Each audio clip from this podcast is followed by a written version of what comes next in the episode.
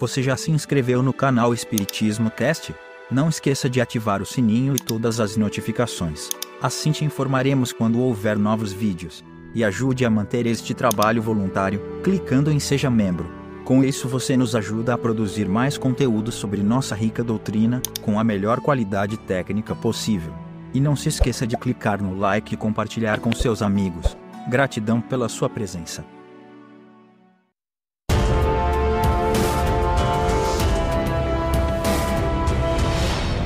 Olá, meus amigos, minhas amigas, como é que vocês estão? Sejam bem-vindos a mais um episódio onde estudamos o livro dos Espíritos. Ora, nós chegamos no episódio, eu já perdi as contas, 73! Uau! Mas tem muita coisa pela frente já que a gente não chegou nem na metade do livro, tem muita coisa boa a partir do momento que a gente vai estudando, vai ficando cada vez mais interessante. E hoje nós vamos falar sobre a influência oculta dos espíritos em nossos pensamentos e atos. Nós já descobrimos no episódio anterior que eles sabem tudo. Não tem pensamento que fique escondido para eles. Mas será que eles podem nos influenciar? Então vamos lá, 459. Influem os espíritos em nossos pensamentos e atos? Muito mais do que imaginais influem a tal ponto que, de ordinário, são eles que vos dirigem.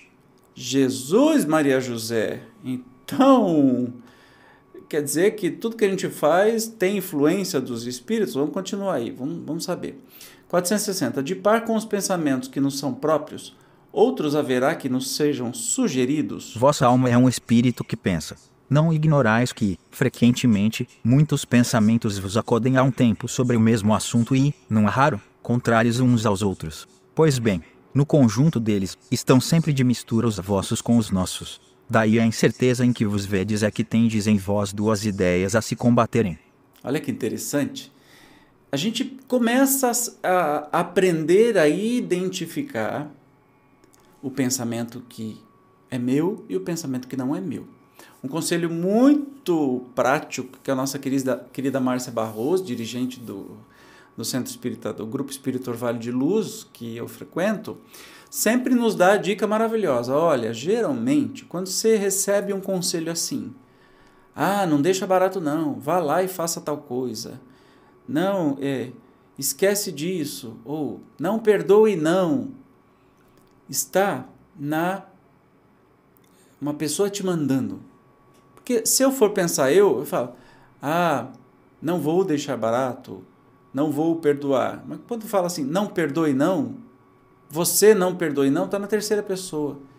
Entende? Começa a prestar atenção nestas ordens de comando e você vai conseguir distinguir quais são os seus pensamentos e quais são as sugestões dos espíritos. Significa que a gente está é, largado nas mãos deles? Não, evidentemente que não. A gente tem um livre-arbítrio. A gente escuta, pode escutar, mas o agir é com a gente mesmo. Aí não adianta botar a responsabilidade para o outro, como se faz muito nas igrejas neopentec, que quando eu faço coisas boas sou eu, quando eu faço coisas ruins é o capeta que entrou em mim e fez. Essa desculpa não vale. Sinto muito, mas vamos continuar. 461. Como havemos de distinguir os pensamentos que nos são próprios dos que nos são sugeridos? Aí, ó, acabei de falar sobre isso. Quando um pensamento vos é sugerido, tendes a impressão de que alguém vos fala geralmente, os pensamentos próprios são os que acodem em primeiro lugar. Afinal, não vos é de grande interesse estabelecer essa distinção muitas vezes, é útil que não saibais fazê-la. Não a fazendo, obra o homem com mais liberdade. Se se decide pelo bem, é voluntariamente que o pratica, se toma um mau caminho, maior será a sua responsabilidade. É, a gente tem que aprender a distinguir. Aí é 462. É sempre de dentro de si mesmos que os homens inteligentes e de gênio tiram suas ideias. Algumas vezes elas lhe vêm de seu próprio espírito, porém de muitas outras lhe são sugeridas por espíritos que os julgam capazes de compreendê-las e dignos de vulgarizá-las. Quando tais homens não as acham em si mesmos, apelam para a inspiração. Fazem assim sem o suspeitarem uma verdadeira evocação, e Kardec ainda complementa. Se fora útil que pudéssemos distinguir claramente os nossos pensamentos próprios dos que nos são sugeridos, Deus nos houvera proporcionado os meios de conseguirmos, como nos concedeu de diferenciarmos o dia da noite. Quando uma coisa se conserva imprecisa, é que convém assim aconteça.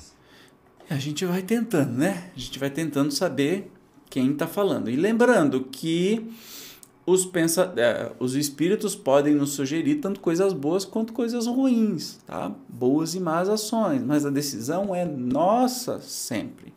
Mas eu, especialmente, como eu sou né, cantor, compositor e tal, eu sei muito bem aquilo que vem do mais alto e aquilo que vem de mim. Eu acho que quase tudo vem do mais alto. Quando a coisa é boa, tá vindo do mais alto, porque eu sinto isso acontecendo. Né? Então a gente começa a a entender, a distinguir mais ou menos é, de onde vem. 463 disse comumente ser sempre bom o primeiro impulso, é exato? Pode ser bom ou mal, conforme a natureza do espírito encarna. Do é sempre bom naquele que atende às boas inspirações. Primeiro impulso, agir de primeiro impulso. Eu não gosto muito disso, não, sinceramente. 464. Como distinguirmos se um pensamento sugerido procede de um bom espírito ou de espírito mau? Olha só, Gente, como é que eu consegui fazer isso? Eu não sei. Estudai o caso. Os bons espíritos só para o bem aconselham. Compete-vos discernir. Oh, eu não sei como é que eu ampliei isso, mas foi legal, hein? Como é que será que eu faço isso? Então, como é que a gente distingue um pensamento sugerido é de um bom ou mau espírito? Só estudar o caso. Bom espírito aconselha só coisa boa. Hum? Mau espírito vai aconselhar coisa ruim. 465. Com que fim os espíritos imperfeitos vos induzem ao mal? Para que, que eles fazem isso? Para que sofrais como eles sofrem. Ou seja, eles não são felizes. Todo, todo espírito ou todo encarnado que é violento, na verdade, ele é um grande infeliz. A violência é uma forma de externar a sua infelicidade. Então, os espíritos que são infelizes não querem que ninguém seja feliz. Então, ele vai te inspirar coisas ruins. Isso lhes diminui os sofrimentos? Não mas fazem-no por inveja, por não poderem suportar que haja seres felizes, que eu acabei de falar. De que natureza é o sofrimento que procura infligir nos outros, aos outros? Os que resultam de ser de ordem inferior à criatura e de estar afastada de Deus. Então, todos os sentimentos ruins, né, de espíritos que que são infelizes, eles vão sempre te levar para um caminho infeliz. Cabe a você discernir sempre. Responsabilidade só sua, não é de mais ninguém não. Adianta botar culpa depois que morre. Ah, mas aquele espírito ficou me atormentando. Hum, não existe injustiçado para Deus, né? Senão Deus não seria a justiça. Então nós temos sempre as nossas dívidas a serem resgatadas e nossa responsabilidade. 466. Por que permite Deus que espíritos nos excitem ao mal? Os espíritos imperfeitos são instrumentos próprios a pôr em prova a fé e a constância dos homens na prática do bem. Como espírito que és, tens que progredir na ciência do infinito. Daí passares pelas provas do mal, para chegares ao bem. A nossa missão consiste em te colocarmos no bom caminho. Desde que eu sobre ti atuam influências más, é que as atrás, desejando mal, porquanto os espíritos inferiores correm a te auxiliar no mal, logo que desejes praticá-lo. Só quando queiras o mal, podem eles ajudar-te para a prática do mal.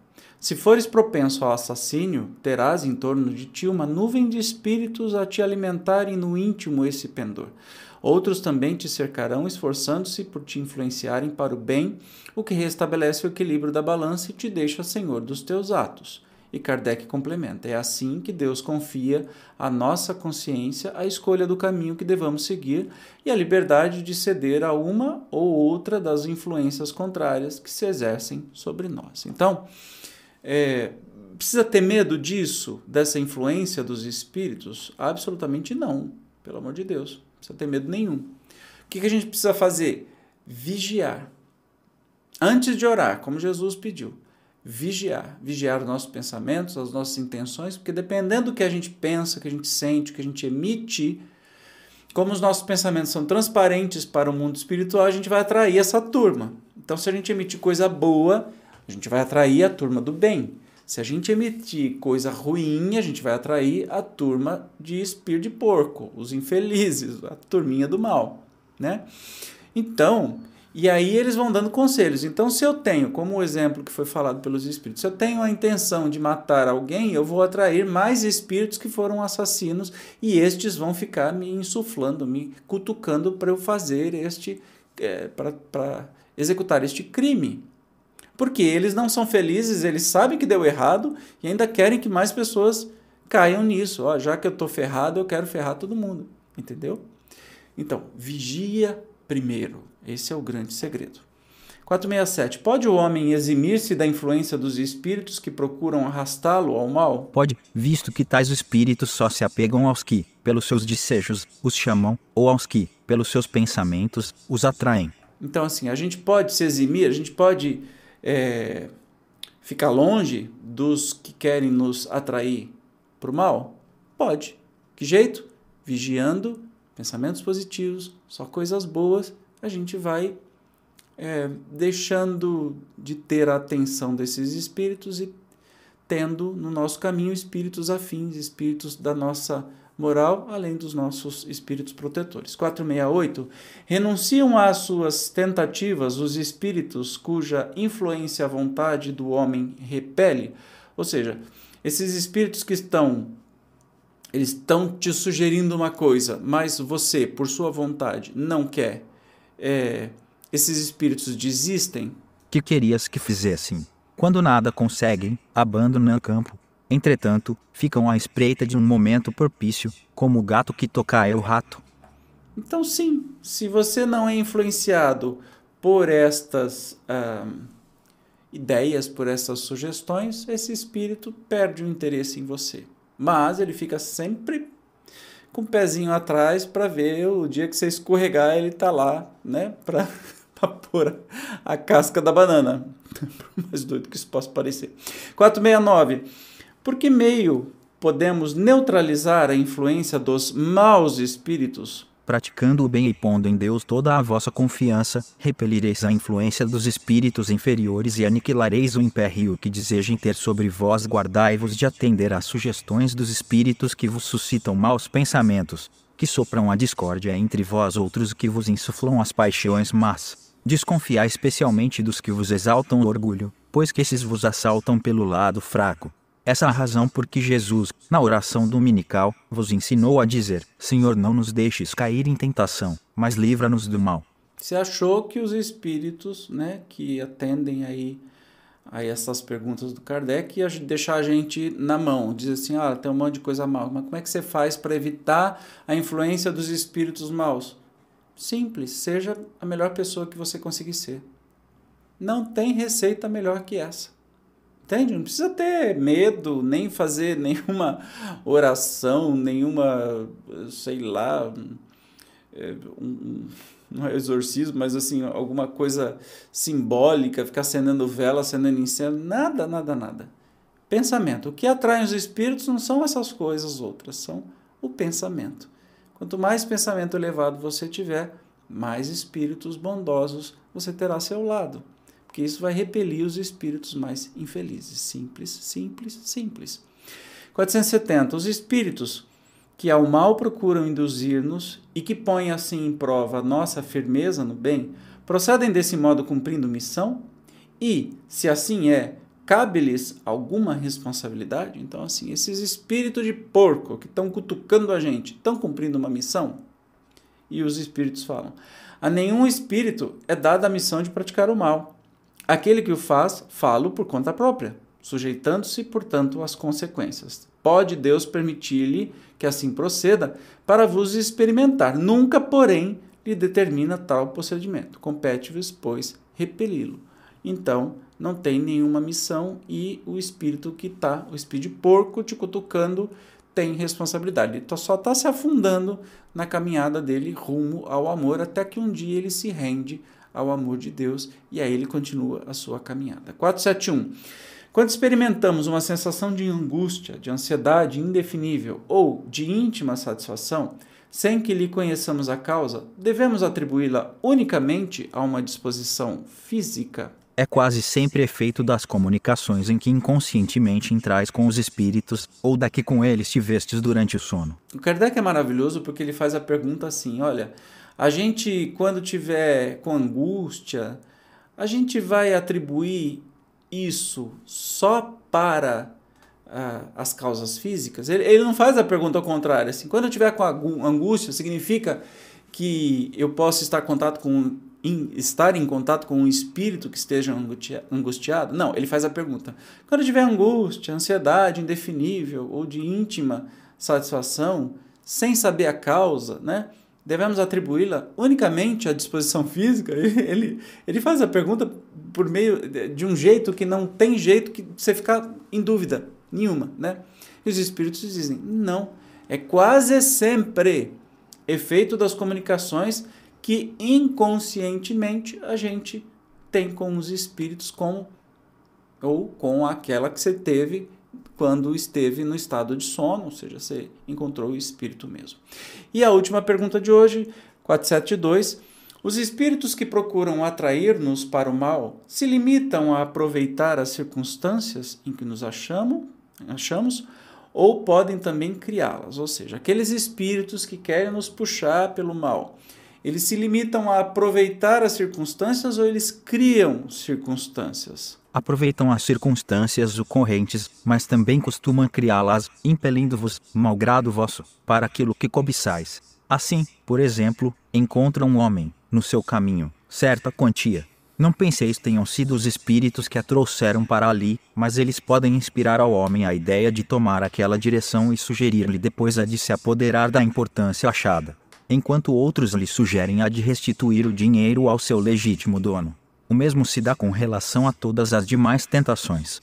Então, como a própria, a própria palavra diz, tentações, né? Sim, eles podem se aproveitar das situações até induzir de algum jeito para que a gente vá sempre de acordo com a nossa índole, né?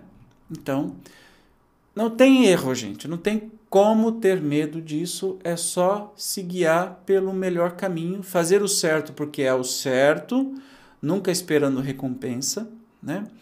E amando a Deus e amando ao outro como amamos a nós mesmos. Jesus foi brilhante nesse resumão, que não precisa estudar profundamente nada.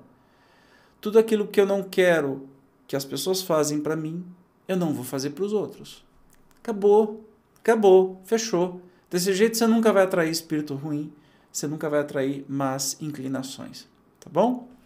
Nos encontramos no próximo episódio, onde a gente vai falar sobre os possessos. Cada dia tá melhor esse livro dos espíritos. Você não vai perder, né? Eu te espero. Tchau.